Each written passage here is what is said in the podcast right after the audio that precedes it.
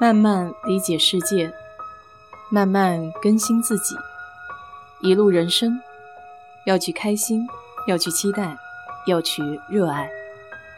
我是 DJ 水色淡子，在这里给你分享美国的文化生活。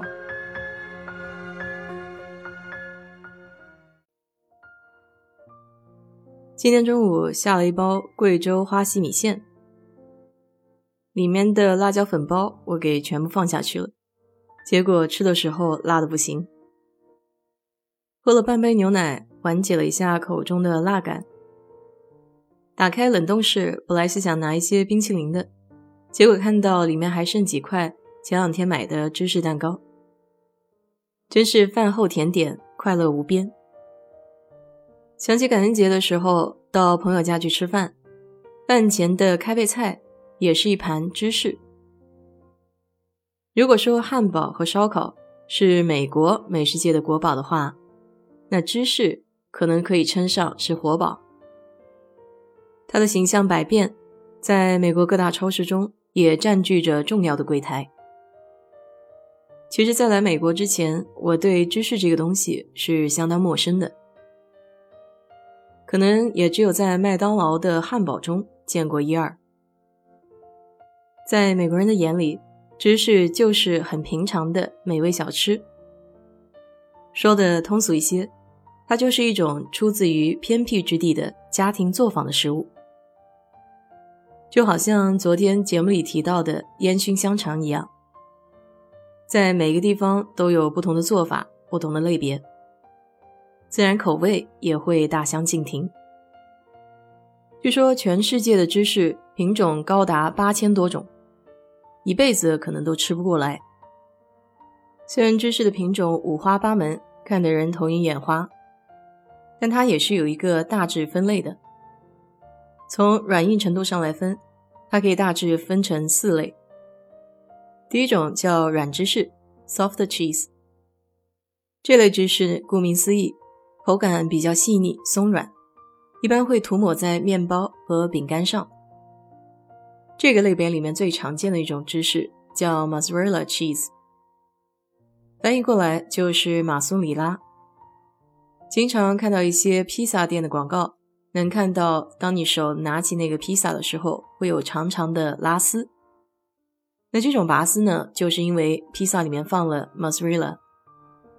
这个芝士含水量非常的高，所以呢，它新鲜的保存期也非常的短，通常是在一个礼拜。而且你要是注意观察一下的话，会发现 mozzarella cheese 在超市里面都是存放在一个装满水的密封袋里面的。我通常会买那种小圆柱形状的 mozzarella，回来之后把它切片，放在两个西红柿片的当中，就当一个餐前小点吃。那老美呢，还会把这个芝士在外面裹上一层面，放到油锅里面炸一下再吃。这个听起来跟我们的炸鲜奶有异曲同工之妙。原来山姆大叔那个超市里面有卖 mozzarella 芝士棒的，但可能因为它是冷冻的，再加上这个外皮非常的厚，所以吃起来反倒没有那么好吃。软芝士里面另外一种我比较熟悉的叫 cream cheese，翻译过来是奶油芝士。美国人一般是在吃 bagel 的时候，会在上面抹一层 cream cheese。我比较喜欢去超市买那些薄饼干，然后直接蘸这个 cream cheese 吃。它外表白皙，质地细腻，吃起来就像奶油一样，入口即化，所以很容易上瘾，吃的停不下来。第二个类别叫半软芝士 （semi-soft cheese），比如有洞洞的那种 Swiss cheese。瑞士芝士，相对于第一个类别的软芝士来说呢，这种半软的芝士会有一些嚼劲。你可以就这样直接吃，也可以放在三明治中间，经过烤箱融化一下。那北美比较著名的 Reuben 三明治里面用的就是 Swiss cheese。第三种叫半硬芝士 （semi-hard cheese）。这款芝士是市场上种类最多的一种，比如这里面最经典的一款叫 Cheddar cheese，这个芝士非常好认，它是黄颜色的。然后市面上还有好多以 cheddar cheese 为基准的小零食。这款芝士也经常被爆成丝，然后撒在食物上面。比如吃沙拉的时候，他们就会在上面撒一些 cheddar。这个类别里面还有一个我比较喜欢的芝士，叫 Monterey Jack Cheese。它的外观非常好认，是那种黄白相间的大理石图案。我一般会买这种芝士棒当做零食，直接空口吃。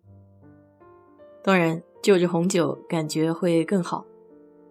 最常见的一种吃法就是把这种芝士融化成酱料，然后蘸薯片吃。那有一些墨西哥菜呢，会把这种芝士放在 taco 里面。最后一种就是 hard cheese 硬芝士。硬芝士的发酵时间非常的长，所以它水分含量很低，口味儿也相对浓郁一些。比如最经典的 blue cheese 蓝纹芝士，一般人估计接受不了这种气味，它闻起来有一些臭臭的。但是当你吃起来的时候，好像这个味道就闻不见了，就好比榴莲一样。那有些人呢对它是非常非常的喜欢，有些人就完全接受不了。说起来也比较奇怪，我呢挺喜欢吃榴莲的，但是对这个 blue cheese 好像就有点难接受，可能还是吃的比较少吧，说不定以后吃着吃着也就习惯了。我平常喜欢到 Trader Joe 里面去买一点芝士。它那边有一些独特的口味，比如有一款芝士就是里面含有蘑菇的，算起来应该属于半软芝士。它属于法国的一种芝士，叫 Brie。其实芝士的制作过程应该也会是一件很有意思的事情。我记得在西雅图星巴克第一家店的那条街上，就有一家芝士店，你可以站在玻璃橱窗外面看他们制作芝士的整个过程。以后我再多读一点资料，然后跟你分享。好了，今天就给你聊到这里吧。如果你对这期节目感兴趣的话，欢迎在我的评论区留言，谢谢。